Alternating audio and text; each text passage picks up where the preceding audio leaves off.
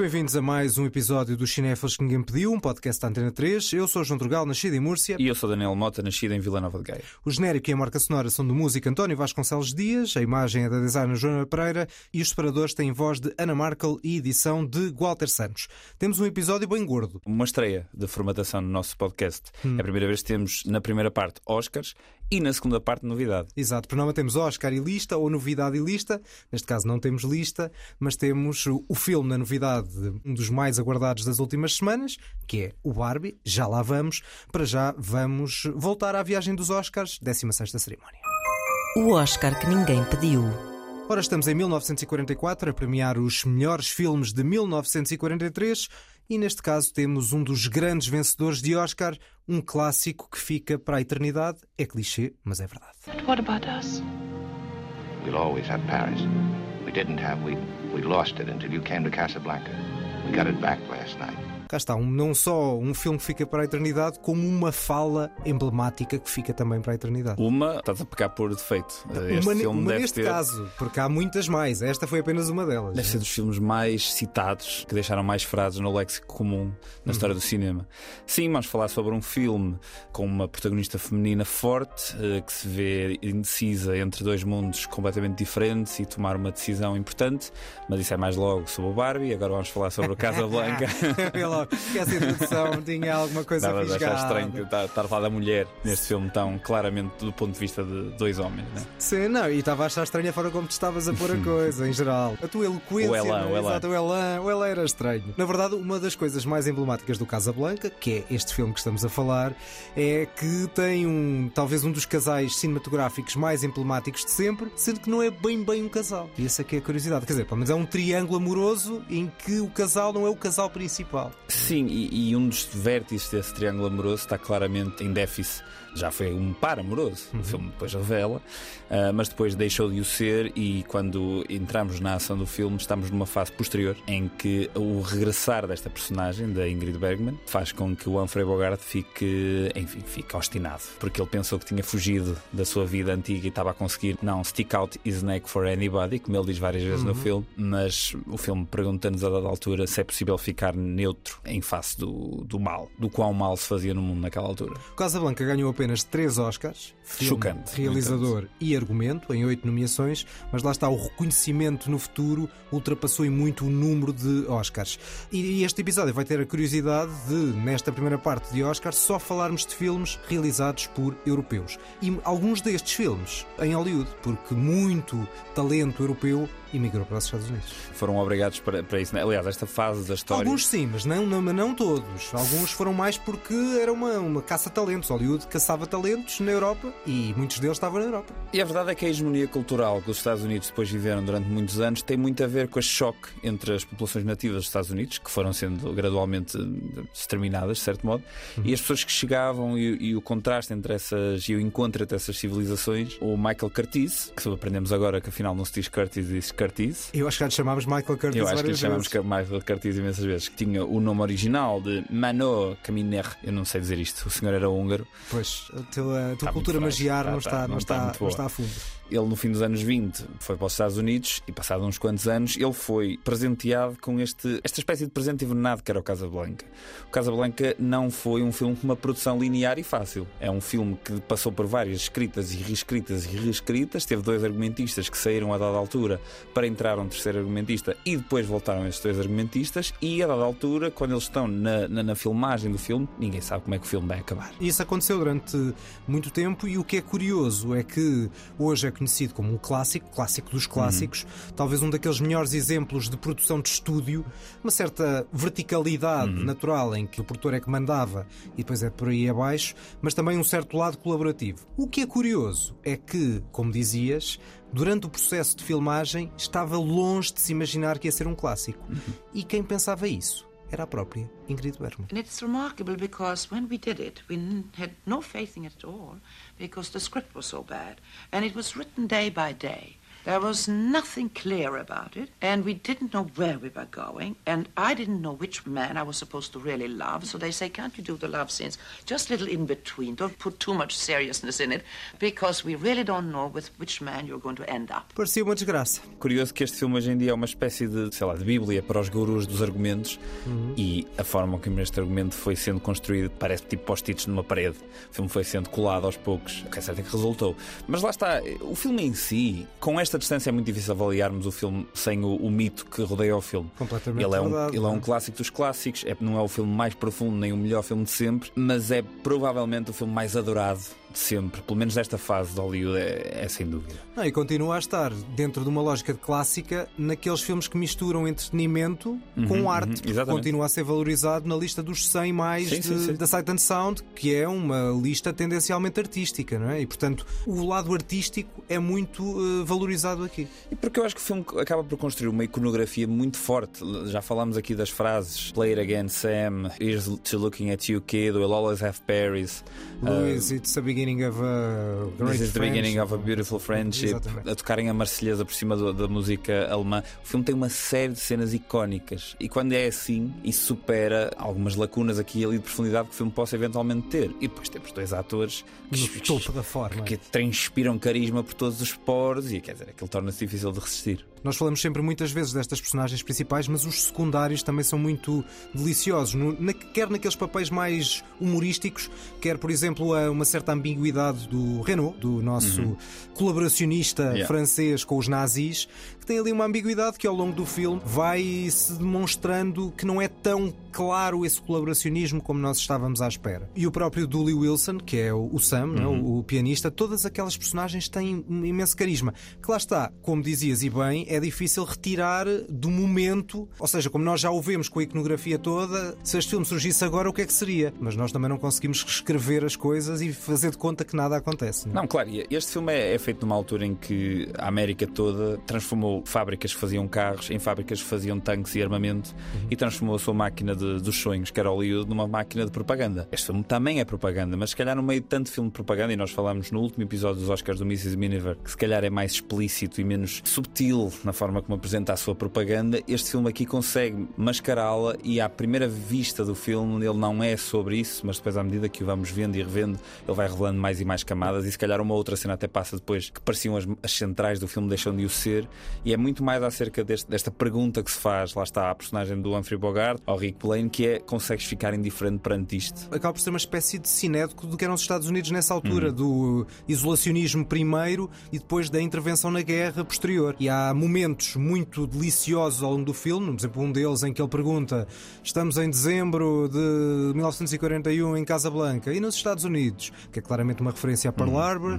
Ou seja, todo o filme está cheio de referências muito subliminares desta personagem e toda a riqueza dessa personagem é tudo menos linear. O filme, ainda que tenha um objetivo e até um pronúncio positivo acerca do destino da guerra e da derrota dos nazis, nada disso é feito de uma forma muito básica, muito propagandística em termos básicos. Sim, e depois o filme, curiosamente, também tem alguns tratores. Por exemplo, a Pauline Kael disse mal do filme, o Humberto Eco disse mal do filme. Acham um filme sem grandes eh, pontos de interesse e consideram-no, na verdade, um filme fraco. Eu acho que este filme é, usa a inocência da sua narrativa e da forma como apresenta as coisas como uma arma muito forte perante algum cinismo que possa haver de alguma crítica. Não estou a acusar o Humberto Eco de ser cínico, se calhar estou, não sei.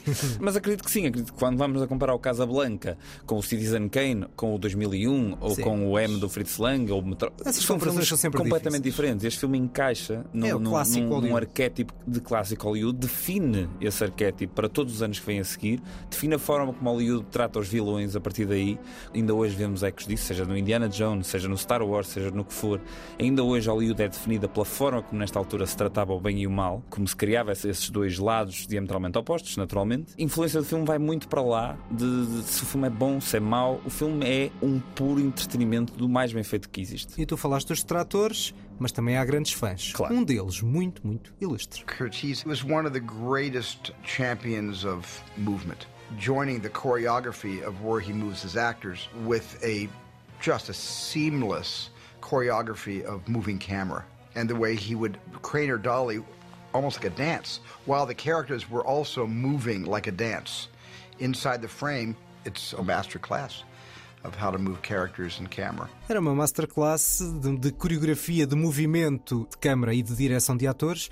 E quem é que disse isto? Quem é que ouvimos? Steven Spielberg. O próprio do mestre de coreografar câmara e atores. Ora né? bem, nem mais. Portanto, se alguém sabe do que é que está a falar ele. É curioso porque, fora um ou dois exemplos dos filmes que vamos falar a seguir, este dado do, do movimento da câmara é bastante transversal nos filmes deste ano que vamos destacar.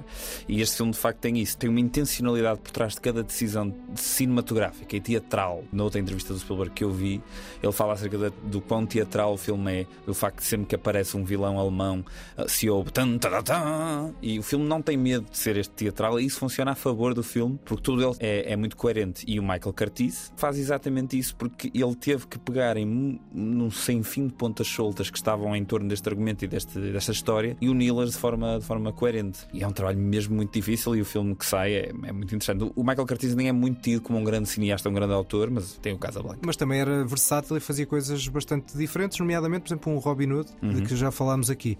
Este excerto que ouvimos era de um mini documentário que também aconselhamos, para além de ver o Casablanca se nunca viram, ou rever, vale sempre a pena.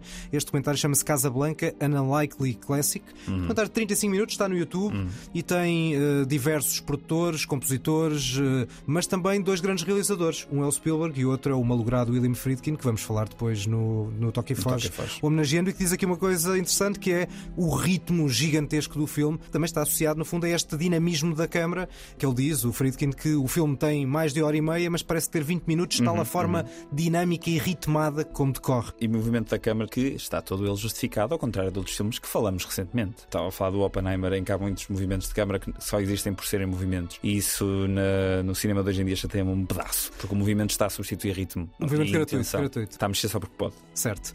Há aqui vários elogios eh, de, nesse documentário e de várias coisas que podemos pegar, nomeadamente a iluminação, uh, os maravilhosos close-ups e toda a forma como a fotografia amplia estas emoções, ou seja, a forma como nós olhamos para a Ingrid Bergman, a forma como ela está iluminada, e ela há bocadinho dizia naquela entrevista de 1971, há pouco eu não referi, a entrevista a uma, uh, uma cadeia canadiana de televisão, a CBC. Lá está, era aquela lógica de ela própria também não saber com qual dos dois é que ia ficar, e portanto hum. ela, esse, esse destino em aberto também ajudou a dar àquela personagem claro. toda a dúvida neste triângulo uh, amoroso. Outra coisa muito elogiada, naturalmente, é a música do Max Steiner e a parte da música do Max Steiner. Tu há pouco referiste a Marselhesa como um momento muito emblemático do filme e há também, claro, o clássico intemporal que está aqui nesta cena. Play it, Sam. Play as time goes by. Oh, I can't remember it myself. I'm a little rusty on it. I'll hum it for you.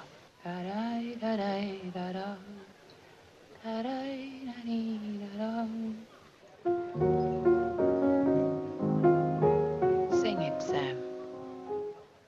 You must remember this. A kiss is just a kiss.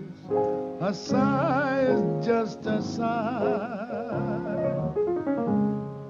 The fundamental things apply as time goes by.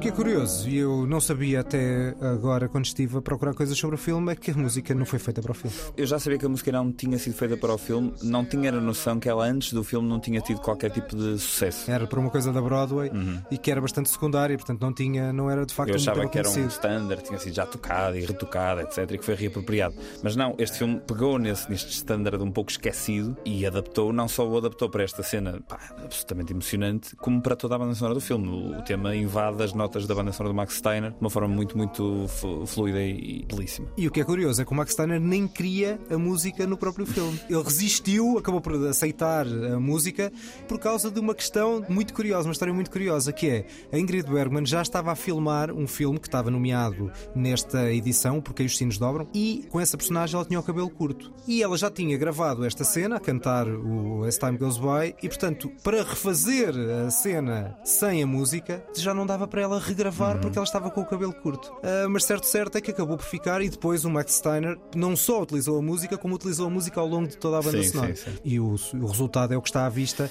é dos temas mais ah, intemporais. Intemporal, também... ela é belíssima, é uma letra incrível. A canção é escrita do ponto de vista de um reencontro passado um, uma série de anos. A canção parece que foi escrita para o filme. A canção uhum. é, é, um reencontro de duas pessoas passado não sei quantos anos e, e percebem-se que por muito que o tempo passe, as coisas fundamentais se mantêm. E é um conceito tão honesto, tão bonito. Eu, eu emociono-me bastante a ouvir esta canção, João, não vou mentir. Bom, temos que seguir. Estaríamos aqui mais tempo a falar do, do Casablanca, mas, mas temos que seguir. Vamos seguir para outros filmes, mas ainda antes, lá está, o, esta música, o As Time Goes By, não ganhou o Oscar de melhor canção, nem estava nomeado porque não era uma música original. Quem ganhou foi este tema, que não é daqueles que ficou para a história. You'll never know just how much I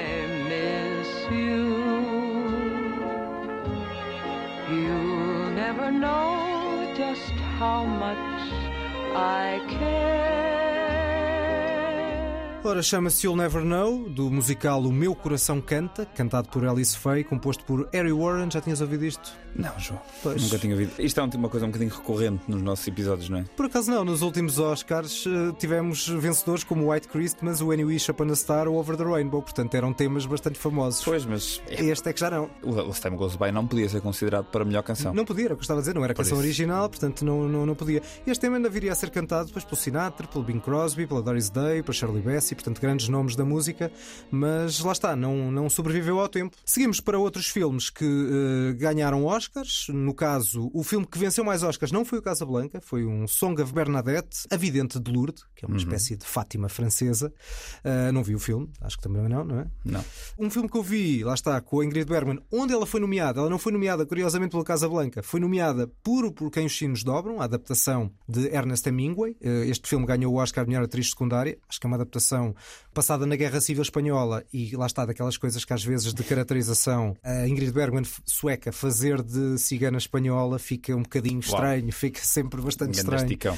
nesta adaptação de Ernest Hemingway muito longa, são quase três horas, bastante mais interessante, de um realizador que temos falado muito. E lá está outro que emigrou da Alemanha, neste caso, para os Estados Unidos, é este. Would you be good enough to mention, for instance, some outstanding crime you've committed?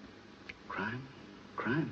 I'm afraid I can't think of any. But I can safely say my whole life was one continuous misdemeanor. My dear Mr. Van Cleve, a passport to hell is not issued on generalities. No, I'm afraid you'll have to wait until I have time to study your record. Como vimos, estava aqui a ser negociada a passagem para o inferno. E o filme chama-se O Céu Pode Esperar. Olha, João, vou-te deixar a sós. Uh, não vi isto, Eh, mas este é um daqueles uh, filmes que eu tenho numa lista, numa watchlist há muitos, muitos, muitos anos e ainda não foi desta. Falámos, acho que foi no último episódio do Oscar do To Be or Not To Be, do Ernest Lubitsch, esse alemão que já estava em Hollywood desde os anos 20, neste caso, portanto, ainda antes da ascensão do nazismo, e é como ele fazia muito uma comédia, no caso com alguns momentos dramédia surrealista, ah, sobre um tipo que está às portas do inferno a recordar a vida passada, uma vida marcada por amor e traição em doses muito cavalares. Há um lado de ausência do realismo, nesse lado do surrealismo, o facto das duas personagens principais envelhecerem e ser sempre o mesmo ator e a mesma atriz, sem ter grandes truques, também porque não havia realmente muitas pretensões realistas neste filme, mas estes filmes do Lubitsch, do Ernest Lubitsch, tinham sempre muita, muita graça. Este Evan Can Wait não é exceção. Eh, Ele criava um mundo encantado, muito malandro e pecador em alguns momentos. E lá está, acho que vale bastante a pena este eh, Evan Can Wait de Ernest Lubitsch. Para fechar esta parte do Oscar, só dizer ainda, antes disso, que ele estava, ele não ganhou nenhum Oscar, estava nomeado para três eh, Oscars, filme, realização e fotografia a cores, porque é filmado num Technicolor, como nesta altura grande parte dos filmes a cores que já começavam a surgir com mais frequência era o que acontecia, para o primeiro Oscar, neste caso de curta de animação, para um cartoon muito conhecido, de uma dupla daquelas bastante famosas.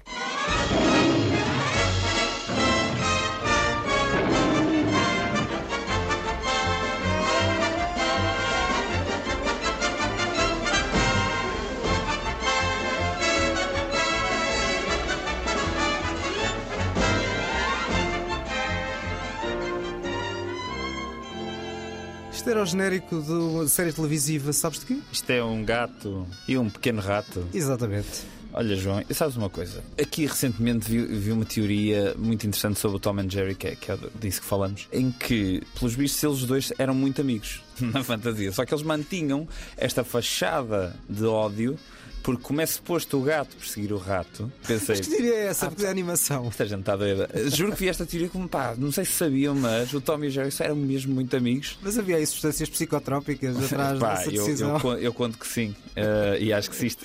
Agora imagina que era isto a intenção original dos criadores. Acho, acho genial. Certo é que isto, este Tom and Jerry, este cartoon, em vários filmes ganhou seis, cur- seis Oscars, eh, um clássico da Hanna-Barbera, que também criaram outras personagens tão clássicas como os Flintstones ou o Scooby-Doo.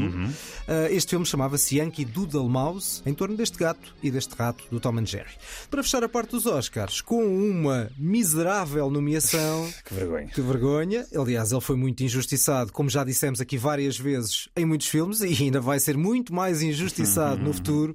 Temos aqui um dos grandes realizadores de todos os tempos, é nada mais nada menos do que o mestre do suspense. Charlie, just a minute.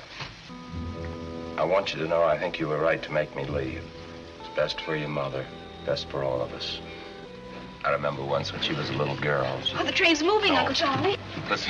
Uma miserável nomeação para melhor história. Foi nomeado por uma categoria que já nem existe. Parece que estão a gozar. Certo, Parece que estão a exatamente. gozar. E gozaram muito com o Hitchcock. É, eu acho que sim. Eu, eu não- eu nem sei bem porquê, porque ele era, ele era muito consensual e, e- e na altura ele, ele, ele levava massas e multidões às, às, às salas, não entendo porque é, que, porque é que isto aconteceu.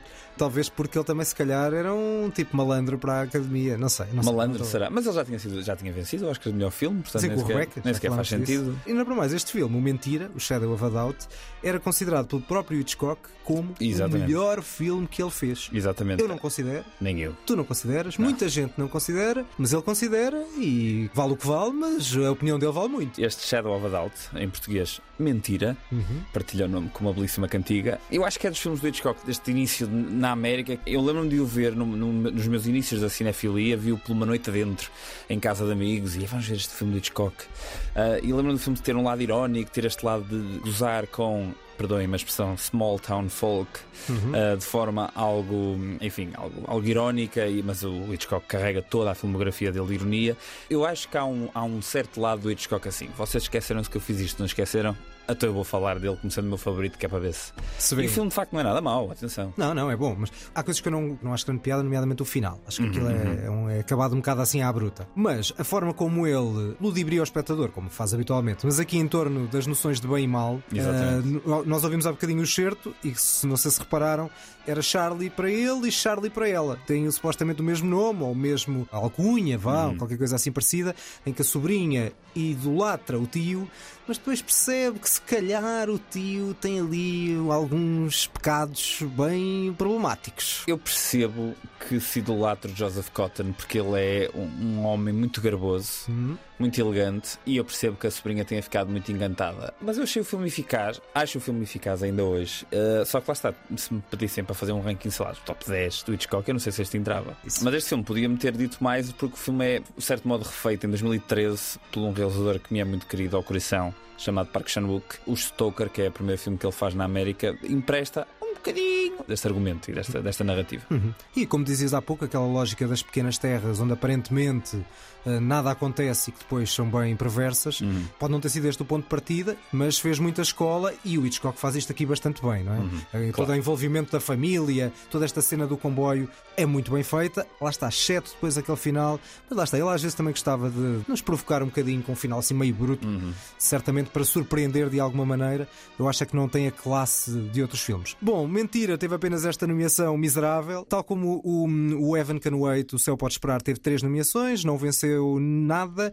Vencer Oscars, nós tivemos aqui o- a, a curta com o Tom and Jerry. O grande vencedor é o Casablanca, que está nos nossos corações. Já lá vamos e já vamos dar a nota. Mas para já, vamos a dois filmes europeus muito importantes deste período, de dois países diferentes. Começamos por Itália e aquele que foi o filme fundador de um dos grandes estilos da história do cinema. Io tornerò a casa con lui.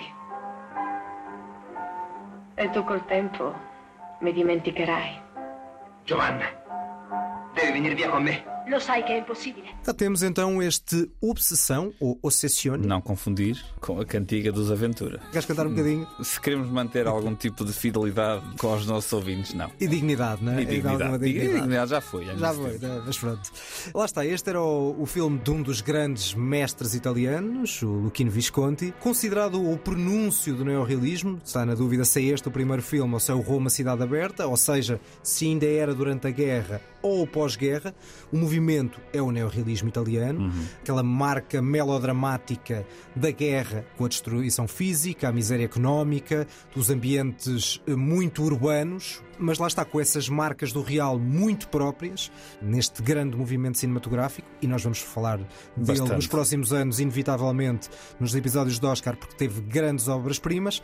Eu não acho que este seja um dos meus favoritos do género, mas lá está, foi um pronúncio ao berço do género. Só para traçar aqui um bocadinho a narrativa, basicamente um, um pilantra, o Gino, Ou um ah, vagabundo. e, invade a pasmaceira de um casal ah, que não é nada feliz e essa invasão dele, este sex symbol, uma espécie de precursor do Marlon Brando no elétrico chamado Desejo, foi bastante lascivo ah, para um filme de 1943. Ele invade esta, esta paz familiar e depois causa uma tragédia. Também não achei um filme genial, obra-prima, etc. Há dois dados aqui. Foi o primeiro filme que eu vi do Visconti, portanto, para mim, eh, foi começar do primeiro filme dele, portanto, perfeito. Depois vais ter Morte em Veneza, vais Depois ter vou ter coisas que já ouvi dizer que é melhor e tal. Mas eu gostei muito de duas coisas neste filme. Primeiro, acho que a, a dinâmica exagerada entre o casal e este elemento externo e aquele melodramatismo, exagero das emoções, etc., eu acho que está muito bem feito. Isso é o típico do, Ahm. movimento. É muito longo, tem muitas reviravoltas, de forma que esta espécie de crime e castigo já não funciona assim tão bem. Mas é tão inesperado para mim ver um filme de 1943 que trata o desejo desta forma tão aberta. Nós falámos no início do episódio do Casablanca e o filme mantém-se a quilómetros de sequer tocar em coisas dúbias. Este filme não. Este filme vai por aí fora e logo na primeira cena temos um- uma traição e nem sequer temos forma de, de achar que aquilo não aconteceu. Mesmo depois, numa cena pouco tempo depois do início do filme, entre o Gino e um artista de rua que o apanha e o, e o alberga e o ajuda, há ali um momento em que eu tenho uma espécie de uma tensão homoerótica do nada. Ah, mas existe, é e verdade. eh, eu não estava nada à espera de que o filme tivesse declaradamente esta, esta- este lado. Atenção, que estamos a falar de filmes que aconteceram há 80 anos atrás. Certo, é isso. Ah, e outra coisa, falamos já do- da qualidade do movimento de câmara do Casablanca. A qualidade do movimento de câmara aqui no- neste filme é, é soberba. E também a envolvência com a música. Há sempre no lado de neorrealista, o Visconti tinha um lado mais de tragédia operática, que também está aqui muito, muito presente. Vamos falar muito do, do neorrealismo, este movimento de grandes filmes do Rossellini e do De Sica. Este, para todos os efeitos, foi o fundador ou um dos possíveis fundadores, e portanto, logo isso tem um mérito. Para além disso, o neorrealismo abriu caminho, embora com uma vertente realista, às vanguardas, aos cinemas novos de muitos países, nomeadamente um dos mais famosos que é a Nouvelle Vague. Ora, é precisamente não ainda na Nouvelle Vague, ela só surgiria Em quase duas décadas depois, mas é para a França que vamos. J'en rencontre une chaque matin dans ma glace, en compagnie d'un ange. Vous êtes formidable. Vous croyez que les gens sont tout bons ou tout mauvais. Vous croyez que le bien, c'est la lumière et que l'ombre, c'est le mal. Ora bem, este filme chama-se Le Corbeau. Le Corbeau. Só Daniel Motte é que viu. Este filme foi considerado anti-francês após a libertação, porque foi inclusivamente realizado pelo Clouseau por uma produtora que era colaboracionista com os nazis. Ora, Isto está. nisto. Por isso, de certo modo, isto é um filme maldito. Ou seja, foi um Certo. filme maldito na altura. E o Clouseau, que depois fez filmes tão incríveis como O Salário do Medo ou As Diabólicas, que são dois das obras-primas totais. Mas a verdade é que ele teve quase quase a não fazer mais nada, a não fazer mais filme nenhum, porque foi tão mal eh, recebido e tratado depois deste filme que ele chegou a ter uma proibição vitalícia de realizar mais algum filme na, Depois foi reduzida para três anos. a partir de 47 já podia voltar aos filmes e correu tudo bem. Este filme não é um filme brilhante, é um thriller calminho. Mas tem marcas de, de colaboracionismo nazi?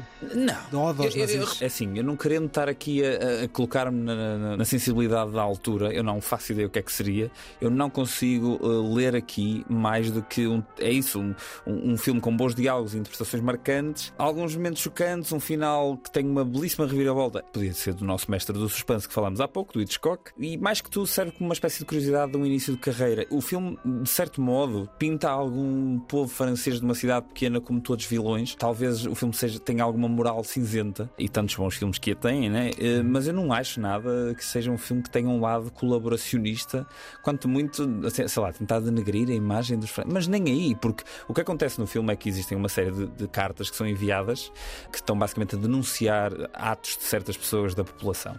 E um destes, o, o cirurgião principal, é acusado de, de ter um caso extramarital, como já tivemos tantos neste episódio, e de fazer abortos. Ora, é dramático, é intenso. Epá, mas daí a ser colaboracionista, não há aqui nenhum momento.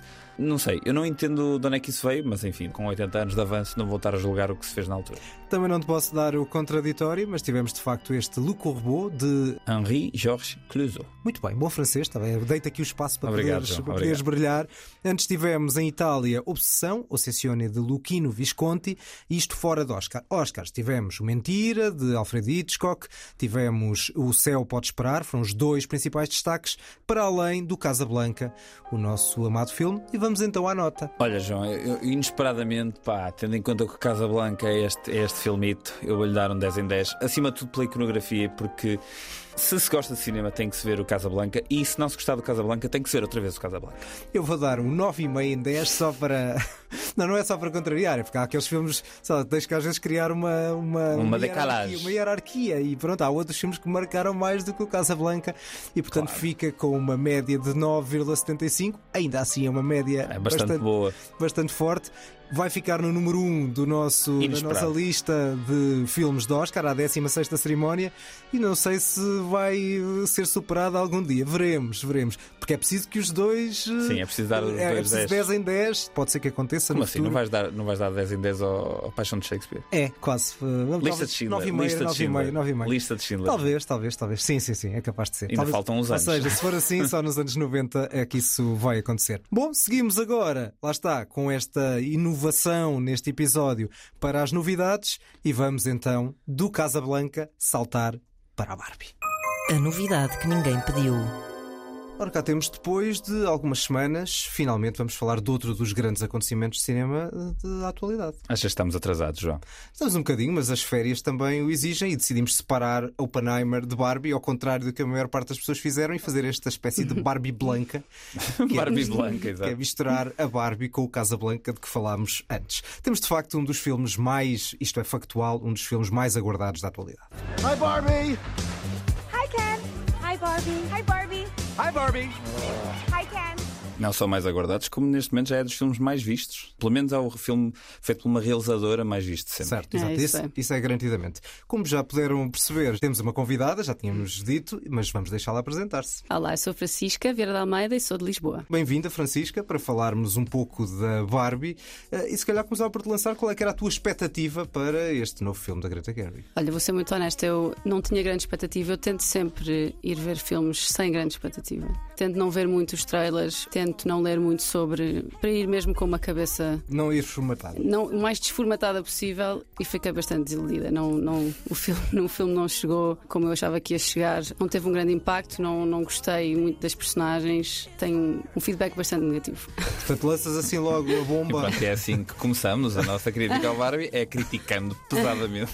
Vamos lá ver se vamos ter outras opiniões aqui no nosso Vamos lá ver, painel. vamos lá ver. Eu vou ter coisas positivas para dizer do Barbie. É, assim, eu acho, eu acho que uma das coisas que me aconteceu quando fui ver o Barbie é que fui um bocado traído pela expectativa. Dias antes de ter ido ver o filme, tive malta a falar comigo a dizer pá, 5 em 5. E pessoas que eu respeito a, a opinião. O filme para mim não foi 5 em 5, mas o filme tem coisas positivas. Percebo que o filme esteja a entreter em, em larga escala, porque é um filme claramente pensado para isso. O que a mim me, me- me incomoda e, e me deixou algo confuso é a própria mensagem que o filme quer ou não quer passar porque a dada altura isto é uma, é uma propriedade intelectual pré-existente que está aqui a tentar ser requalificada e reativada pela marca. E este filme é muito claramente uma jogada de marketing, numa espécie de recolocação e reposicionamento de uma boneca que teve um significado histórico e que tem um significado na vida de tantas pessoas. A Ah, jogada de marketing é logo à partida evidente, não é? E também a própria mistura com o Oppenheimer, o tal Barbieheimer, era uma forma de, de criar esse hype de marketing. Hum. A questão é o que é que é só marketing ou pode haver muito bom cinema que tem bom marketing? Isso é Claro, um bocadinho claro. independente. Tem Mas o filme é, um deste, essa deste cinema é marketing, ou seja, o filme Sim, em sim. si é, é para vender. Ah, sem dúvida, isso sem dúvida. Mas quer dizer, todos à partida poderão tentar ser. Mas este está a tentar vender uma coisa para lá do filme, né? está a tentar vender uma, uma imagem nova para uma boneca. Sim, e- Portanto, já tinha passado por várias mudanças de imagem né? nela própria. O filme é, é baseado numa coisa que já vende, ou seja, é um filme IP, claramente, e portanto já é um- uma coisa que se conhece. O marketing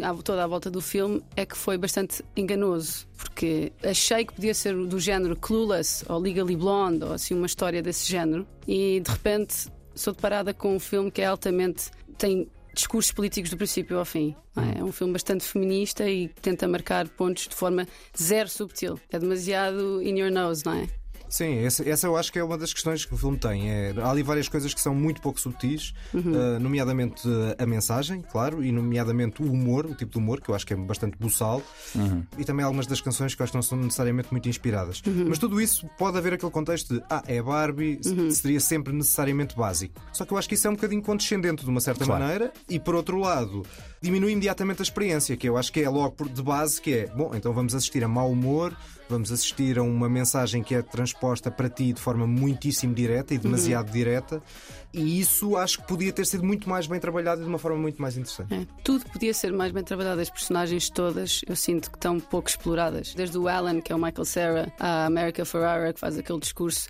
Basicamente, a Barbie, a personagem principal, é inspirada na forma como a America Ferrara é na vida real. E tu conheces muito pouco da, da própria America Ferrara e não percebes bem porque é que a Barbie está a agir da maneira que está Uhum. e começa a duvidar do que começa no, no mundo da Barbie. O próprio do mundo da Barbie.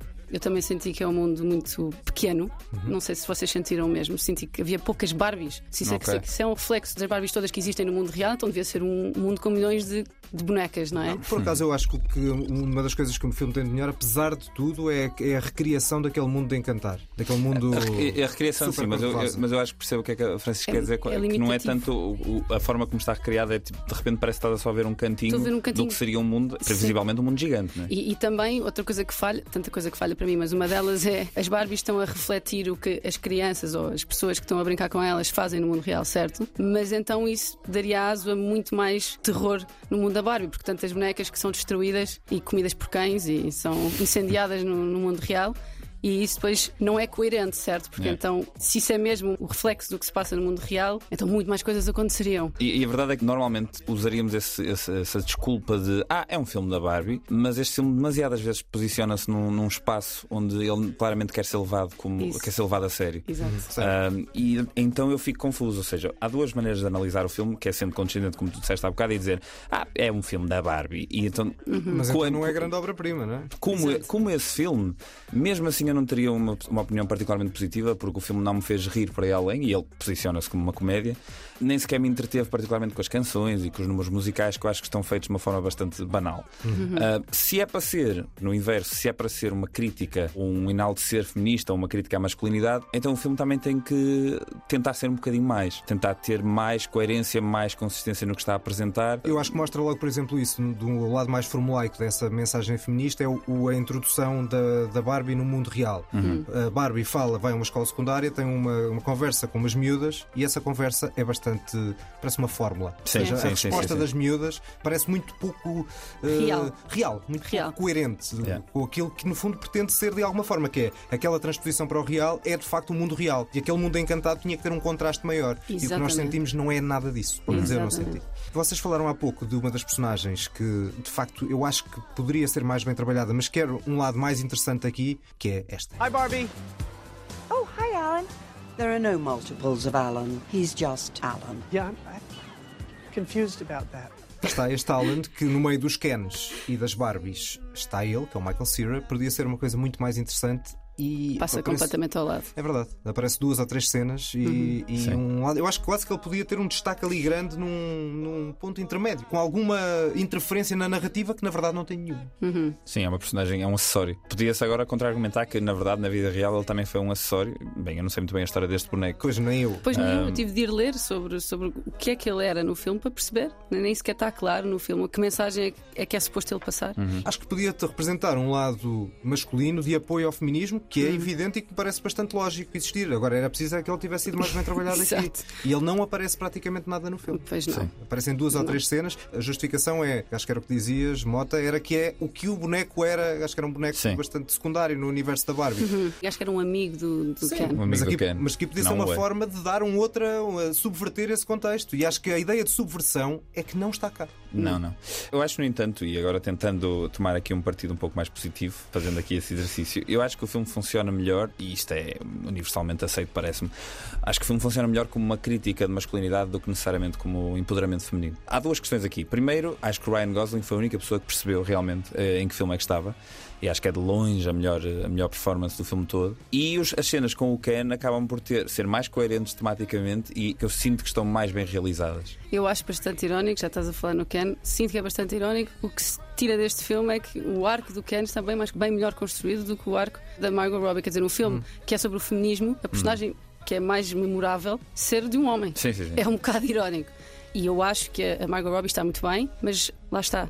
O Ken tem muito mais impacto. Sim. Tem bastante mais E a- impacto. E a segunda parte do filme, sem querer entrar aqui em spoiler, a segunda parte do filme basicamente pertence É- é sobre ao ele. Ken. É.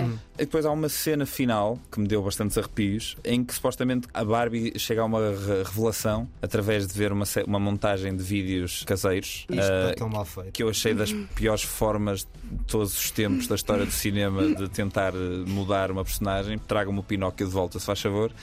E depois, ainda para mais, leva-nos a uma fala final eh, do filme que me deixou bastante desagradado, digamos assim. Mas pronto, João, os lados positivos. Lados positivos. Vou passar já diretamente para aquela que é a melhor cena do filme. Para mim, é a única que eu acho efetivamente divertida. Vá, não digo que é a única, mas é uma das poucas que ao som desta canção bem parou. Yeah,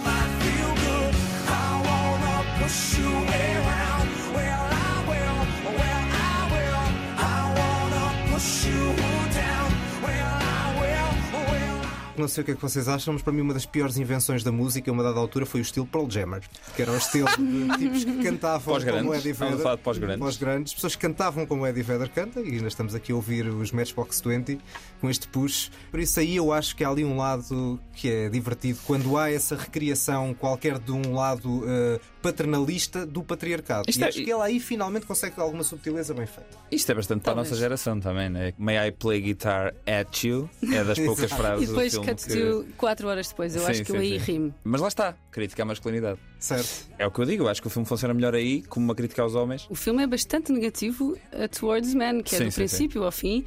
Os homens são maus e eu acho que isso é bastante redutor. No final, há um Ken que pergunta se pode ter uma posição no, no Supremo Tribunal e as Barbies não deixam no final. Portanto, no fi- a mensagem final nem é de união. Sim, Ah, mas isso, mas isso acho que também há uma certa crítica e a resposta é só no Tribunal de Primeira Instância e isso também tem a ver com o conservadorismo extremo norte-americano. Certo. Portanto, eu acho que aí há um contexto que faz alguma lógica aí, ou seja, Ok. não é necessariamente uma crítica a uma masculinidade total. Acho que aí, apesar de tudo, há ali mais um bocado de Mas não é, mas não, mas não é crítica. É subtil, mas ao mesmo tempo não é. Não está a disparar para todo lado. Não está, mas, mas pelo menos tem algum contexto. eh, tentando To- encontrar. todas as algum- críticas do filme têm contexto. Não, eu, claro. só, eu só não sei é se de repente criticas tudo, se não acabas a, a não criticar nada. É. Porque a personagem da América Ferrara, né, a Ugly Betty, estamos todos aqui a dizer o nome da atriz porque ninguém se lembra o nome da personagem, nem também diz alguma coisa. Mas a mãe que traz aquela filha para dentro do mundo da Barbie, a mãe e a filha que antes se vestia de negro e agora já se começa a vestir com cores, começa a perceber que a mãe é realmente coitadinha.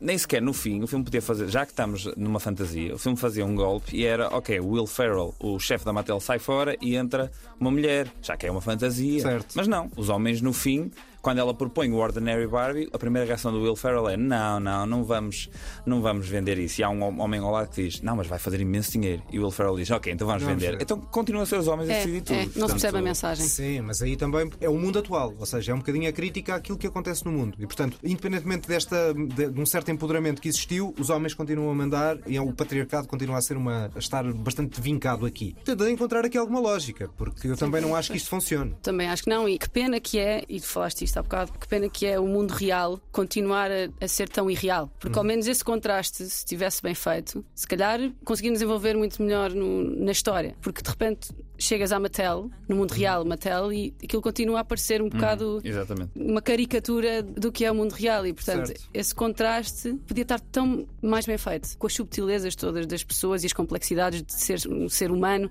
e todas as nuances que vão com isso como se faz tão bem no Legally Blonde e no Clueless por isso é que eu falei desses filmes neste filme é tudo muito básico e tudo muito óbvio mesmo no mundo real não Sim, é? aliás, cheguei a ver comparações deste filme com o Feiticeiro de Oz Exato. e fiquei com. Não, não. uh, pá, não, Não percebo. não, francamente, não faz, vi. não faz qualquer sentido. É só teres um, dois mundos diferentes, não é? com cores Sim. diferentes. É a única semelhança. Cores diferentes até chegar à Mattel, como disse a Francisca. Eu, eu Sim, acho que a é primeira- logo a primeira cena pá, é difícil criticar algumas coisas deste filme sem estar a revelar, eh, e já aqui revelámos algumas coisas da narrativa. Também, senão não, não falamos do filme, não é? Pois é, porque para apontar a crítica tem que ser um bocadinho específico. Mas há uma primeira cena logo, quando o Ken e a Barbie chegam ao mundo real, imediatamente deparam-se com um grupo de homens eh, bastante estereotipados eh, que existem, não estou a dizer que não existem, com uma série de uma torrente de piropos infinita para cima da Barbie. E o que a Barbie diz é: olhem, para começar, eu nem sequer tenho vagina. Não Pá, percebe. eu acho isto tão ofensivo É. para toda a conversa de transgénero, problemática de, dessa, desse É setor da é sociedade redutor, é é altamente redutor. E como se aquilo fosse resolver alguma coisa, como se eles precisassem de saber que ela tem ou não tem. Aquilo não existe nesse espaço. Podem que não existe no mundo real, portanto eu nem sequer percebo. É que ao menos no mundo real ela podia ter.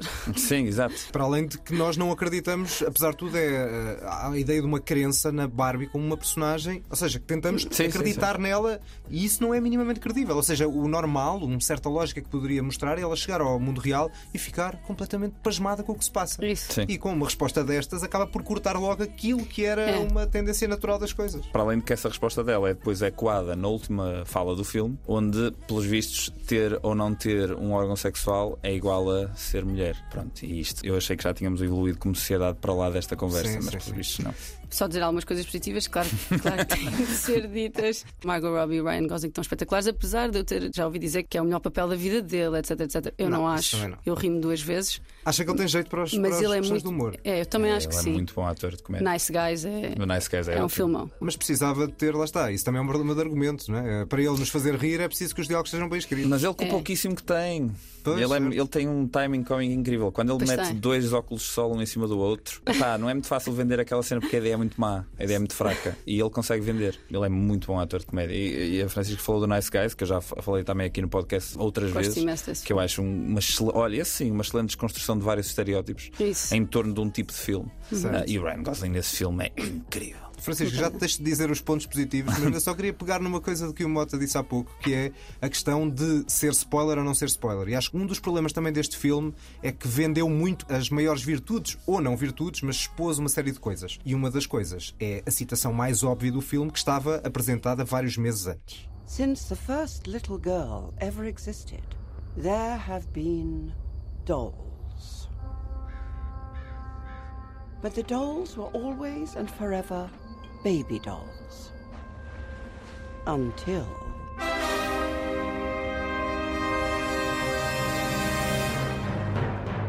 Francisco, achas que o Kubrick ficava eh, orgulhoso da Greta Gerwig? Eu já tinha visto esta cena porque eu acho que isto, infelizmente, saiu antes do filme. Basicamente Era foi o o primeiro trailer, É sim. isso, foi é o isso. Ou seja, trailer. tudo isso que poderia ser surpreendente logo no início, É. perde-se a seu efeito de surpresa. não é? Perto. Digo-vos uma coisa, eu acho que esta narração da Helen Mirren foi das poucas coisas que eu gostei do, do filme. Ela, como sempre, está ótima. Sim, A Ellen mas- Mirren, está ótima. Apesar disso, a dada altura, a Ellen Mirren tem um momento no filme em que ela diz: Nota para os realizadores, se Hum. querem que passar um ponto de que esta personagem se sente feia, não podem escolher a Margot Robbie. Certo. Há tanta coisa errada aqui. Pois é. Primeiro foram Pois os é. próprios realizadores que escreveram isto. Segundo, porque é que uma pessoa que tem o aspecto da Margot Robbie não se pode achar feia? Um, é suposto eu achar isso, achar que uma, uma pessoa que seja Não tem ela quem direito for a ter insu- não tem direito a sentir isso, por muito que seja. Uhum. Pá, eu aí foi o momento, eu tentei ser o mais neutro possível. Eu estava a ver o filme com mais pessoas, eu estava a tentar ser o mais neutro possível acerca dos meus sentimentos, mas aí eu não consegui evitar um. Epá, Pois. é para isto!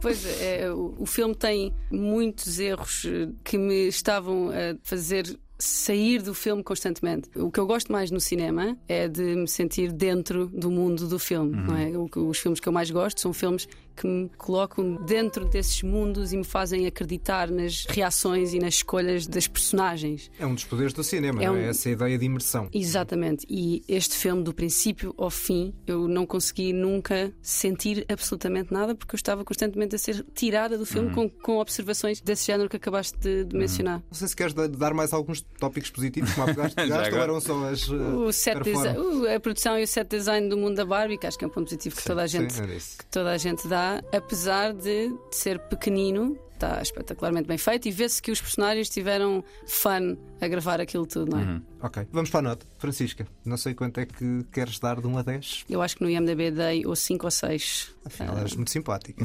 Eu pensava, à não estou a perceber. Estava à espera depois desta. Pois, realmente, eu acho, que vou refer, eu acho que vou refer aqui esta minha. Não, esta não, não é minha- para te incentivar, mas, mas depois das tuas críticas. É, eu acho que talvez vou baixo para, para um 4. Na verdade, a minha nota era 4, portanto, eu estava contente que a Francisca tinha uma nota diferente de mim e agora não. Pois eu vou dar um bocadinho mais, mas não é muito mais. Para mim é o melhor filme da Greta Gerwig. Eu ainda volto a dizer isto.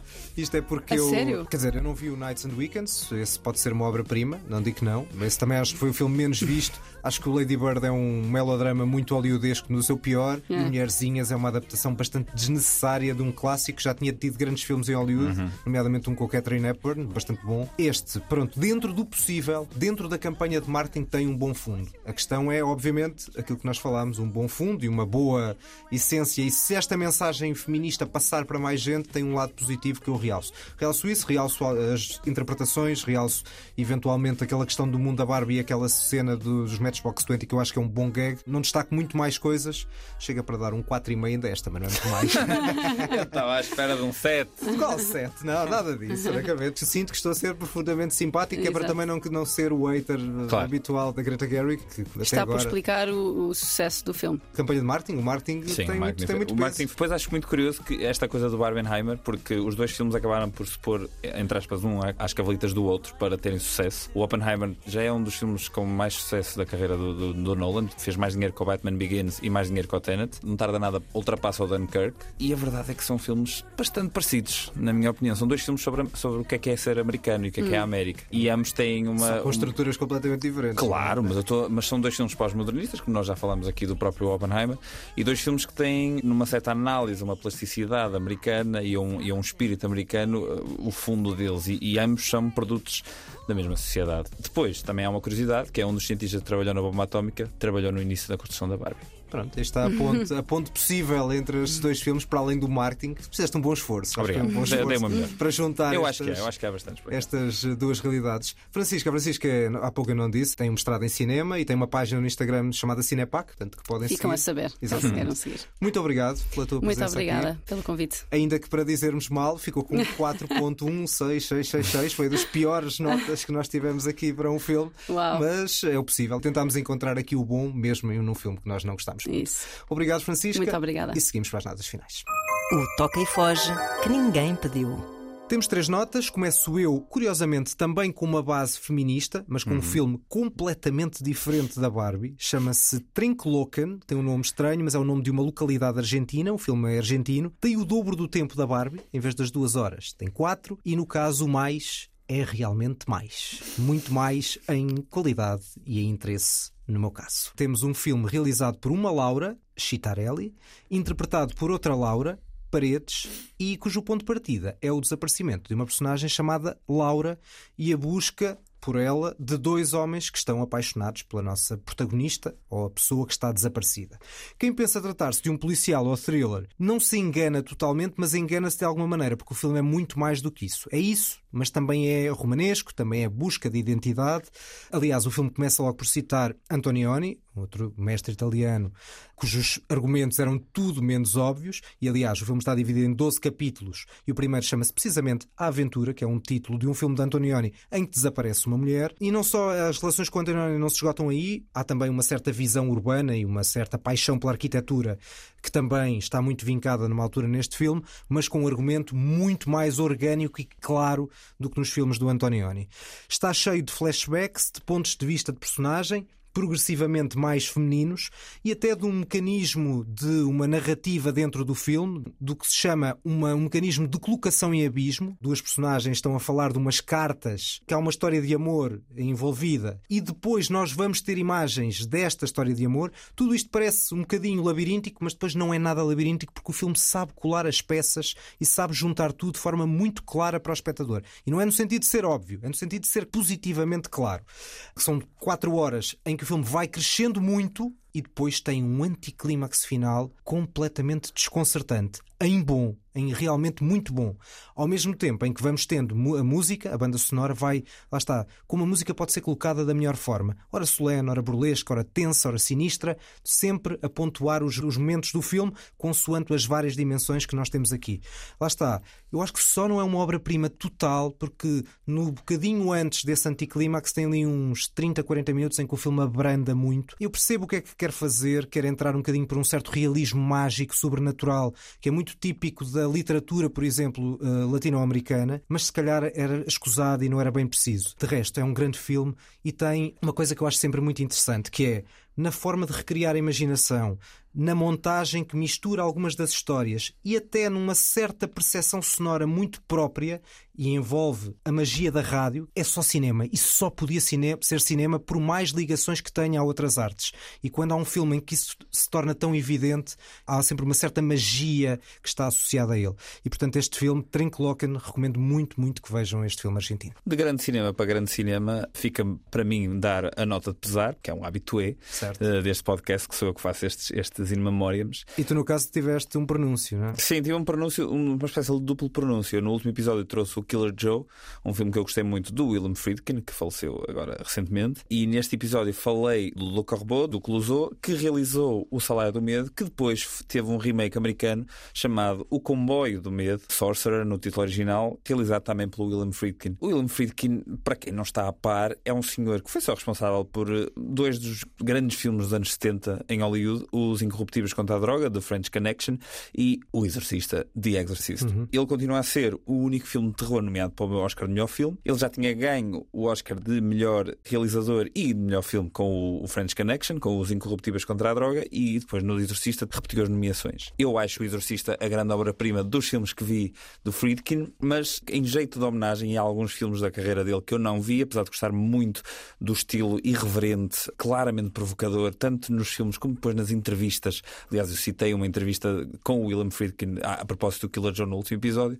É um realizador que desafiou sempre muitas convenções. O próprio French Connection, hoje em dia, é um filme que é tido como apresentando uma visão ligeiramente fascisoide da ação policial, digamos assim, só que é um thrillerzaço da ação e ainda hoje estão para se fazer perseguições tão boas como aquelas. Depois, eu queria só é chamar-vos a atenção para procurarem verem o mais rápido possível o Sorcerer, o Comboio do Medo. Numa altura em que. Depois devemos... de verem o Salário do Medo, se calhar, só para ter a comparação. Eu vi ao contrário. Eu vi primeiro este e depois é que fui ver o do Clouseau. E acho que é indiferente porque os filmes são muito parecidos. A história é muito básica e muito parecida entre os dois. Mas o que eles têm de especial, e aí eu podia falar aqui um bocado do Clouseau, mas enfim, vamos focar no que importa, vamos focar no, no filme do Friedkin. É um filme que tem imensas sequências de ação extremamente bem feitas e todas elas feitas de facto. São sequências que têm dificuldades de filmagem gigantescas, filmado no meio de florestas tropicais e de repente temos um, uma sequência inteira em que um caminhão fica preso a atravessar uns rápidos, que é uma sequência retirada, decalcada do filme original do Clouseau. Epá, mas o William Friedkin leva aquilo a um ponto de, de loucura, imagina, durante a filmagem. E eu não faço ideia como é que aquela malta sobreviveu sequer a fazer aquela cena. É um grandíssimo filme de suspense, do início ao fim, e é uma pena perder mais um, um grande realizador, mas fica a obra, ficam os filmes que, pá, 10 em 10, 2 ou 3 para mim. Tenho que ver muita coisa, lá está, né? tu há bocado admitiste a tua falha no Visconti, eu só vi o Exorcista, nem o French Connection vi, portanto. French Connection e o, e o Sorcerer eu recomendo muito. Pronto, esses são filmes que realmente é sempre boa oportunidade, infelizmente à, custa de uma, de uma notícia negativa, que é a Sim. morte da pessoa, muitas vezes até ver ciclos para poder ver certos filmes no próprio cinema, a Cinemateca às vezes faz isso, e portanto é sempre uma boa oportunidade para poder ver filmes de grandes realizadores. Fecho no Fundão uma breve nota sobre os encontros cinematográficos do Fundão, que decorrem de amanhã até segunda-feira, uma programação que destaca a animação portuguesa, tem exibição de curtas e a presença de realizadores importantes da animação portuguesa, João Gonzalez, claro, Abi Feijó, Regina Pessoa, Nelson Fernandes, ou também um destaque ao grande crítico francês Serge Danet, com a apresentação de um livro e a projeção de filmes que para ele eram importantes, de René ou Stallone. Lá está, é sempre importante quando também há acontecimentos de cinema, não só nos grandes centros urbanos, mas também noutros claro. pontos do país e nós também gostamos de os divulgar aqui uh, neste nosso podcast. São despedidas, sigam-nos nas redes sociais, Facebook, Instagram, este podcast da Antena 3. Voltamos agora só, provavelmente no final do mês de agosto, para um novo episódio. É verdade. Chegando ao fim deste episódio, eu normalmente acabo sempre com uma citação, mas tendo em conta que nós destacamos o Casablanca, eu acho que posso tomar a liberdade de fazer o seguinte: Play it again, Sam. Here's looking at you, kid. We'll always have Paris. Round up the usual suspects. Louis, I think this is the beginning of a beautiful friendship.